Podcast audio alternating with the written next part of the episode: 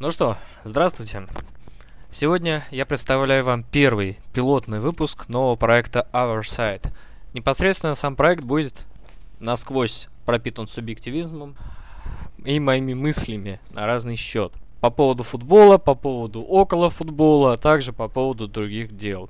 А, непосредственно сам проект будет лишен всяческой периодичности, его выпуск будет зависеть от настроения автора. И вот так вот вам. Непосредственно сам проект Oversight а, будет а, выполнен по канонам гонза журналистики. Непосредственно по заветам Хантера Стоктона Томпсона. Хантер Томпсон является основоположником гонза журналистики и является автором романа «Страх и отвращение в Лас-Вегасе». Непосредственно по мотивам данного романа был снят одноименный фильм «Страх и ненависть в Лас-Вегасе», где прототипом Хантера Томпсона выступил его хороший друг, известный американский актер Джонни Депп. А непосредственно гонза журналистика. Это направление журналистики, которое представляет собой довольно субъективный стиль повествования, который ведется от первого лица, а где я, как репортер, буду выступать в качестве участника данного повествования. Прежде всего, э, проект Oversight обязан именно этому а, моему знакомству с гонзо журналистикой и с этим романом. Проект Oversight благодарит за информационную поддержку подкаст ПФЛ, подкасты Евросокер и Чао Кальча, а также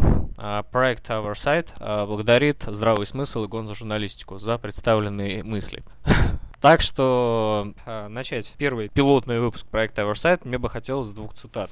Первая цитата – это слова самого Хантера Томпсона. Это не события создают репортера, а репортер события.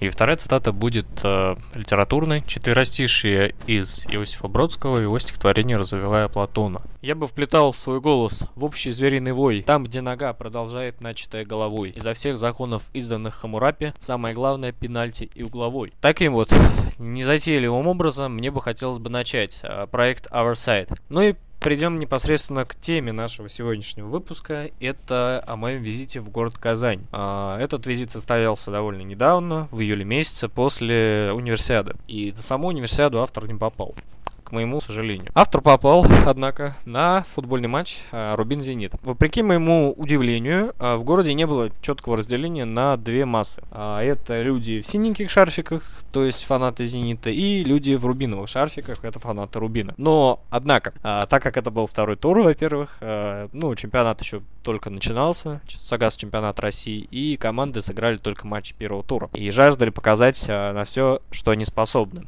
В частности, это был первый домашний матч Рубина Рубина в новом сезоне. А также матч был ознаменован а, двумя суперсобытиями. Это ребрендинги как Рубина, так и Зенита. А также презентация Рубином новых новичков. Это Прудникова и Кулика, бывшего капитана Кубани. В частности, мне очень понравилась поддержка казанского фан-сектора, который скандировал фамилии всех игроков стартового состава данной команды. Также мне понравилась поддержка фан-клуба Зенита.